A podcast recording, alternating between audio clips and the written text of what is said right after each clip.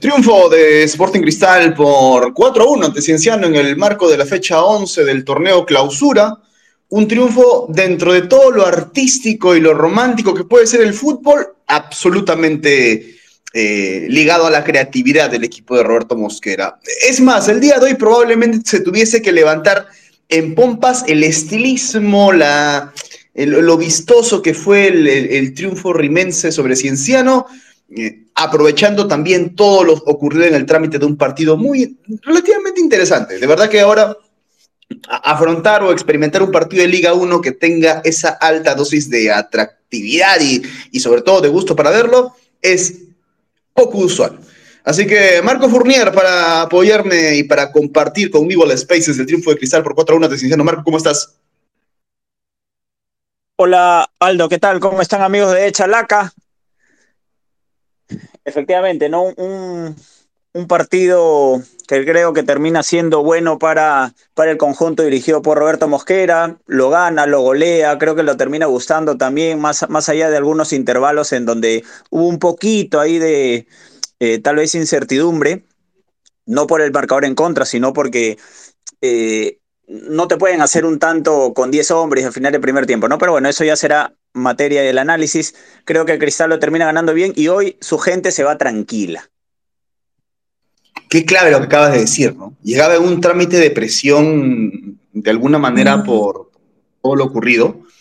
Eh, y además se vuelve a meter en la pelea, ¿no? Porque finalmente eh, el empate de Alianza Lima en la jornada de sábado ya comienza a empujar a los demás equipos a cuatro, en realidad, bueno, a tres ya, ¿no? Pues ahora, ahora Grau y, Melgar como que pueden estar mucho más enfocados en el tema de clausura.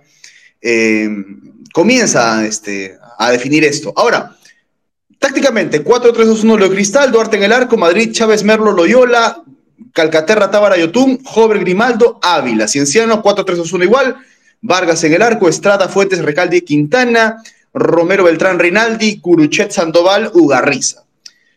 A ver, creo que incluso lo, pueden vender todos en redes sociales y también en la televisión y también en todos lados. ¿Puede ser el mejor partido de Yotun en, en lo que va de temporada con Cristal? Sí, sí, porque hoy, hoy estuvo muy claro eh, en los pases, tanto cortos como largos, un Mario Tun que hoy fue ese líder del medio campo que tanto buscaba la hinchada celeste, ¿no? Hoy Mario Tun pudo batutear a partir de su buen juego, de su buen pie, con cambios de lado, con pases en profundidad. Me, parece que hoy tuvo una buena actuación el volante de la selección nacional también. Y, también lo acompaña, ¿sabes qué? La, la, que la goleada de Cristal vaya con su, con su buen trabajo, ¿no? Porque a veces también Cristal ha ganado, ha metido bastantes goles, pero, pero lo de Yotun era ahí regular nomás. Hoy creo que los dos fueron proporcionales, tanto Cristal en la cantidad de goles como en el trabajo de Yotun, y eso es para rescatar, ¿no? Es como que ya a estas alturas en septiembre se, se va, va terminando de cuajar el regreso de, de Yotun.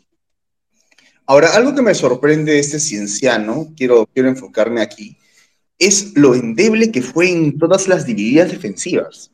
O sea, salvo Fuentes, y salvo Fuentes en realidad, yo no recuerdo, al menos dentro de lo consecutivo del partido, dos divididas que ganara Cienciano juntas.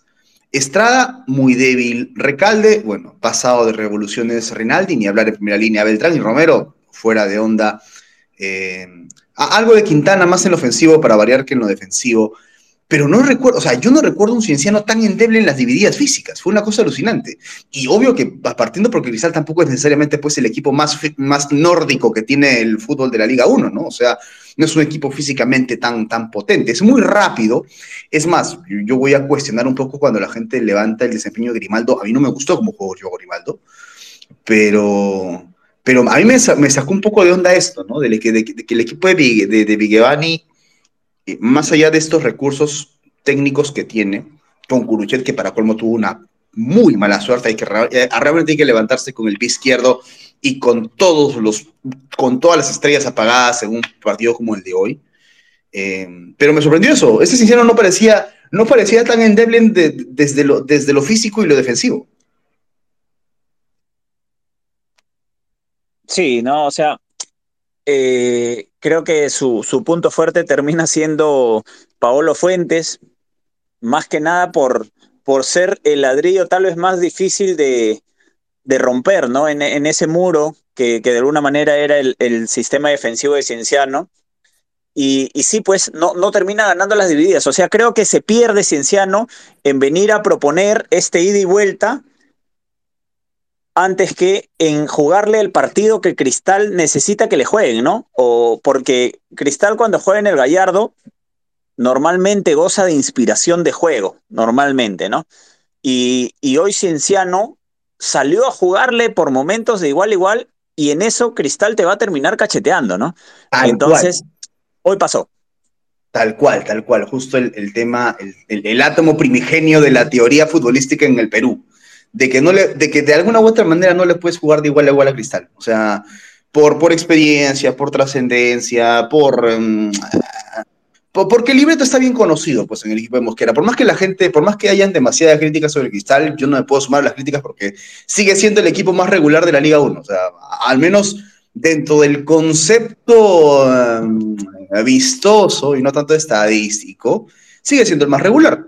Entonces, eh, justamente a partir de eso es cuando, es cuando comienza a desnivelarse. Ahora, se desnivela mucho más con esto de la pasada de revolución, la expulsión de Rinaldi ya eh, pecando pues de, iba a decir de sano, pero no, de malo probablemente, eh, termina por desnivelar este cinciano que comenzó a adelantar líneas incluso con uno menos. Sí, es, raro porque normalmente el argentino Nicolás Rinaldi no tiene estas características, ¿no? Eh, debe haber ocurrido algo durante el transcurso del partido que haya hecho que se frustre de tal manera que meta patadas, porque no solo es el pisotón de la expulsión de, Calcaterra, previo a eso, cuando se gana la amarilla, también metió una mala patada contra Tábara. Entonces ya se le veía bastante ofuscado. Ahora, los jugadores también deben tener la cabeza suficiente como para saber que está por terminarse el primer tiempo y bueno, te, te amarras, te, te muerdes la bronca y te vas al vestuario ya para cambiar de ánimo, ¿no? Eh, no lo hizo el, argentino, que, había tenido más, más trabajo en materia defensiva que ofensiva, cuando se supone que él, por el número que lleva, ¿no? Es, es el armador del, del juego del equipo. No apareció así y la verdad a mí me sorprendió. Metió unas faltas muy, muy de mala leche. Un, un, dato, un dato muy hardcore, que la única vez que había sido expulsado Nicolás Reinaldi en un partido oficial tenemos que remontarnos al torneo federal A 2015 con Ferrocarril Oeste. O sea, desde ahí. ¡Wow! Desde ahí pues, puede consumir su segunda expulsión profesional, alucina. Pero bueno, eh, ahora, volviendo al tema de Cristal, eh, y, y, entendiendo de que ahora pues este triunfo le va a dar pues ese golpecito anímico que le encanta, que le encanta a veces a la gente, eh, el golpecito anímico del bosque anímico. Eh, Ahora pues este, vuelve a recuperar un poco la onda con, con Hover y Grimaldo por fuera. Y, bueno, no sé, si, no sé si esta pues cosa de que Hover anote en el Gallardo termine por darle pues esta, este espíritu pues este de, de, de figura, ese espíritu de, ser el hombre determinante en el equipo de, Mosquera, no lo sé, pero en todo caso, siento que suma eh, esto esencialmente, desde lo espiritual para Cristal, eh, ganarlo y, también con la participación de Ávila, que hecho sea de paso, lo vemos en la caleta eh, fijada en el Spaces. Irben Ávila ya la había anotado cinco veces a Cienciano, tres de ellas fueron Cristal en el Gallardo, y la última fue en el Apertura 2015, en la victoria por 3 a 2 sobre Cienciano, justo vemos la caleta, y en, segundo plano Jean-Pierre Cancar. Eh, pero bueno, ya el valor ofensivo de Cristal comienza pues a ser este, importante y reitero, desde lo espiritual entiendo que va a poder servirle mucho en esta parte final del clausura. Sí, ¿no? Un Ávila que goza de la confianza del comando técnico de Roberto Mosquera, entonces creo que eso también termina siendo muy importante. El hincha de Sporting Cristal sabe que Ávila va a aparecer tal vez no en los momentos más decisivos del torneo, pero sí en estos momentos que te sirven de transición para llegar a las etapas finales. Entonces ahí es como que es un jugador que goza la confianza de Mosquera, pero también de la confianza de de los hinchas. Entonces, eso, eso hace que el jugador pueda tener un desempeño tranquilo. Hoy, hoy Ávila anota un gol de verdad de goleador, porque si, si solo viste una vez la jugada, no sabes si la anotó con la derecha o con la izquierda. ¿No? Se termina llevando la pelota de encuentro y Después todo metieron, te puedes confundir. Hay, hay, hay derecho. fue un concierto de pases este partido. como, lo, como lo comentaba por interno en un grupo de WhatsApp, era X, X, X, X, triángulo, X, X, triángulo, triángulo, X, triángulo, X. O sea, jugaba con el joystick. Bueno, ojo, para la gente pues, decente que jugaba pues alguna vez un videojuego y no usa pues la... Eh, es esto ya millennial de, apretar, de, dar pases con otro botón. Pero, pero bueno, pasaba eso. Era, era, era, mucho, era mucho el proceso de los pases eh, de este cristal que, que, pudo ser sostenido. una preguntita, Marco, así, antes de pasar a la, al Kazuquito. ¿Castillo tiene espacio en este 11 o no? Jesús Abdala Castillo. Sí, sí. ¿Por qué? Yo creo que va, va, a ver, no, probablemente no lo tenga como titular, pero sí, pues, sí puede. ¿Cómo? Me refiero al 11, me refiero al 11. O sea, después de ver, después de ver el partido ante Cienciano, si tú, si sientes de que Castillo puede recuperar el puesto en ese 11, en algún lado, o por alguien, mejor dicho. No, lo que pasa es que si Cristal mantiene este nivel, sí va a tener que ver el partido desde la banca, ¿no? Por lo menos muchos minutos.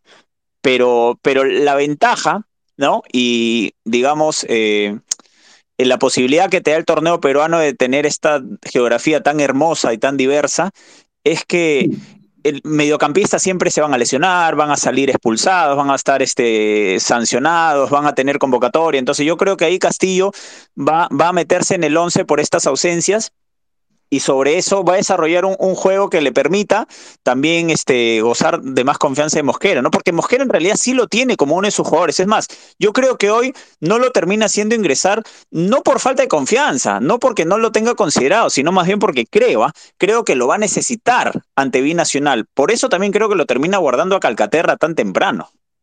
Claro, claro, de acuerdo.